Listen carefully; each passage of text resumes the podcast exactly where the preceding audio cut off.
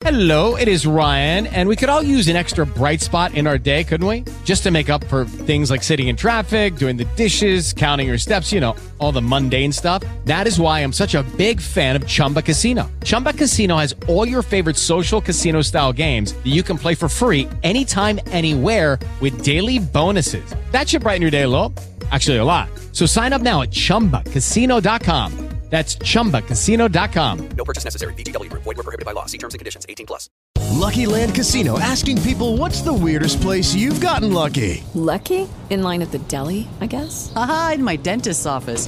More than once, actually. Do I have to say? Yes, you do. In the car before my kids' PTA meeting. Really? Yes. Excuse me, what's the weirdest place you've gotten lucky? I never win and tell. Well, there you have it. You can get lucky anywhere playing at LuckyLandSlots.com. Play for free right now. Are you feeling lucky? No purchase necessary. Void where prohibited by law. 18 plus. Terms and conditions apply. See website for details.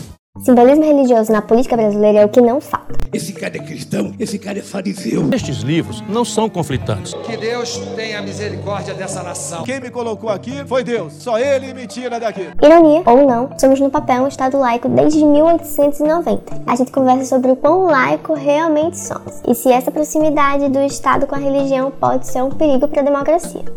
Não é novidade nenhuma que a religião ocupa um lugar de presença na história política da América Latina. E como a gente bem aprende nas aulas de história, a religião nasceu sob forte influência da doutrina cristã, em especial do catolicismo. Por mais que muitos países tenham caminhado em direção à secularização com o tempo, a separação entre o Estado e a Igreja não pode ser tida como completa. E no Brasil, isso não é diferente. Apesar do Estado laico estar garantido na Constituição de 88, vemos ainda uma relação audaciosamente próxima entre o campo religioso e a esfera política. Nos últimos anos, isso pode ser especialmente representado pelas igrejas evangélicas. Quase consenso que o Brasil não pode ser considerado totalmente laico. Ele seria melhor definido como em processo de laicização. Segundo, sim, se o Estado é tomado por uma religião, há perigos para nossa democracia. Para deixar bem claro, o problema não são as religiões. As crenças são marcadores importantes na sociedade e caracterizam uma pluralidade de como vemos o mundo. E é justamente essa a beleza do Estado laico. Garantir que cada um possa exercer sua crença ou simplesmente não ter crença nenhuma. Só que quando o Estado passa a ter uma crença, tudo cai por terra.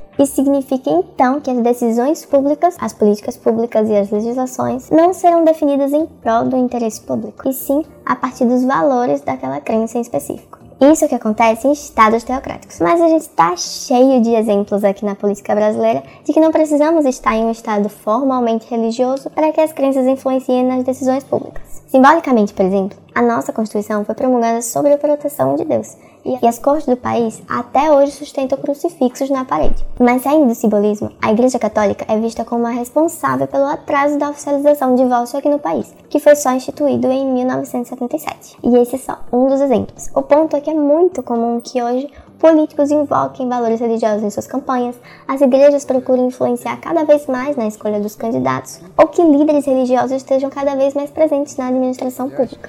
O nosso lema é com Deus, pela família e pelo Rio. O que isso significa então para aquele slogan Brasil acima de tudo, Deus acima de todos do governo Bolsonaro?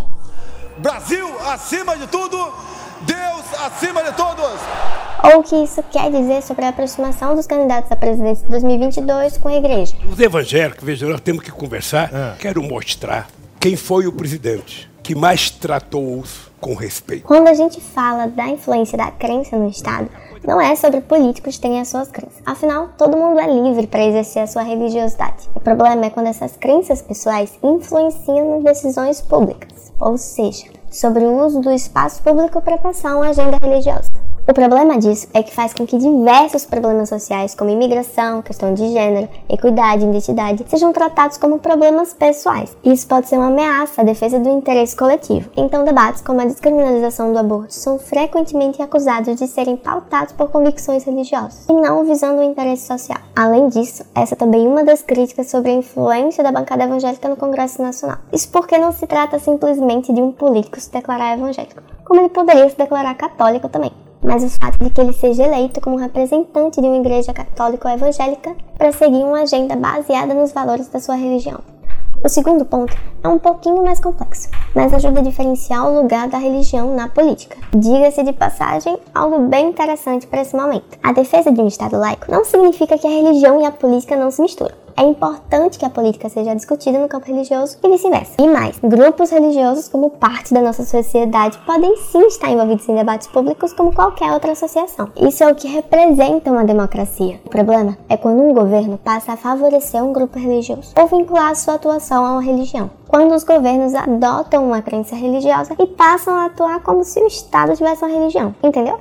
No Brasil, por exemplo, você já deve ter ouvido por aí essa concepção de que o Estado brasileiro seria cristão. A ideia vem principalmente do fator de que a maioria da população brasileira seria considerada cristã. De acordo com o censo de 2010, 86% da população se identificaria com essa doutrina. Só que detalhe, por mais que muita gente pense que isso é suficiente para um Brasil ser dito cristão, isso é apenas uma manobra da ideia de democracia que não se resume completamente à vontade da maioria. Por isso que muito comumente aqui na política brasileira, membros da Igreja Católica Evangélica ocupam espaço de representação enquanto outros membros de outras religiões ficam à margem da representação política. Para você ter uma ideia, em 2018 tivemos cerca de 400 candidatos pastores e pastoras por aí pelo Brasil. É por essa influência que no Brasil e em outros países, apesar da separação jurídica entre a igreja e o Estado, muitas leis e políticas foram inspiradas em princípios cristãos. E muitos debates seguem travados no âmbito dessa influência. Em 2019, por exemplo, o projeto que previa a criminalização da homofobia no país fracassou devido à resistência da bancada evangélica. A separação do Estado das religiões é fundamental para uma sociedade democrática. Está em jogo não somente a liberdade de crença, mas também a liberdade e a igualdade de cada cidadão perante o Estado. O Brasil é juridicamente laico, mas não dá para negar que as nossas instituições e a cultura política são fortemente influenciados pela religião. E depois de tudo isso, conta aqui pra gente qual a sua opinião sobre a laicização do Estado brasileiro. O Estado laico poderia realmente estar ameaçado? Até logo!